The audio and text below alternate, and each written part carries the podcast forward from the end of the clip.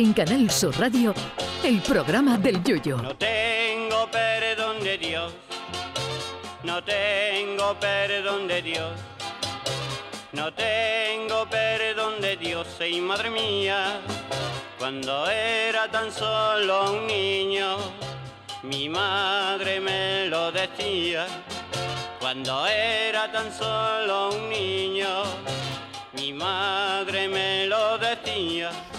Si el rey Carlos III de Inglaterra tuviera que escuchar esta noche alguna canción para relajarse de tan solemne y ajetreado día, yo creo que no elegiría nada inglés, nada de los Beatles ni de los Rolling Stones.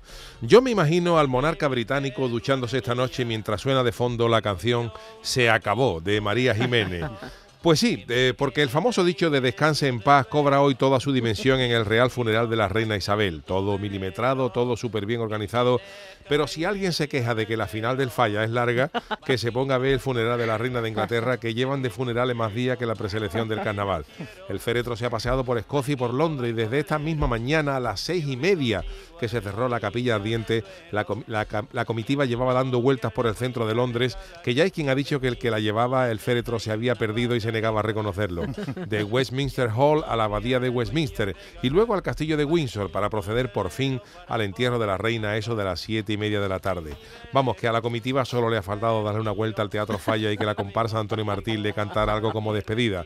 Y claro, con tantas vueltas internet se ha llenado de memes y ya había incluso preguntando que a qué hora entra en la campana la comitiva.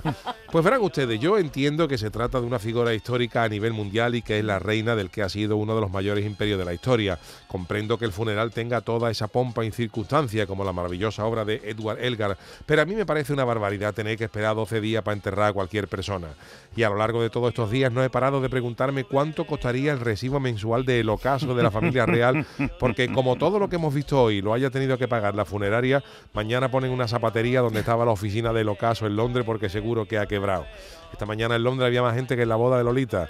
Y a pesar de que estas muestras de afecto se agradecen en estos trances, no hubiera sido extraño ver al rey Carlos III asomarse a la puerta de la abadía de Westminster y gritarle al populacho If you love me, go away, que es la versión angloparlante del famoso Si me queréis irse de Lola Flores.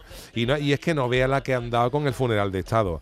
La audiencia televisiva estimada ha sido de más de 4.000 millones de personas en todo el mundo, que eso no lo tuvo ni la final del falla del 2021 cuando cantaron en el último tramo el coro La Gaditana de Julio Pardo, la comparsa La Niña de mis ojos de Martínez Jara y la chirigota Tampa Goyesca de Un Servidor y el Chano, que fueron los tres primeros premios de su modalidad.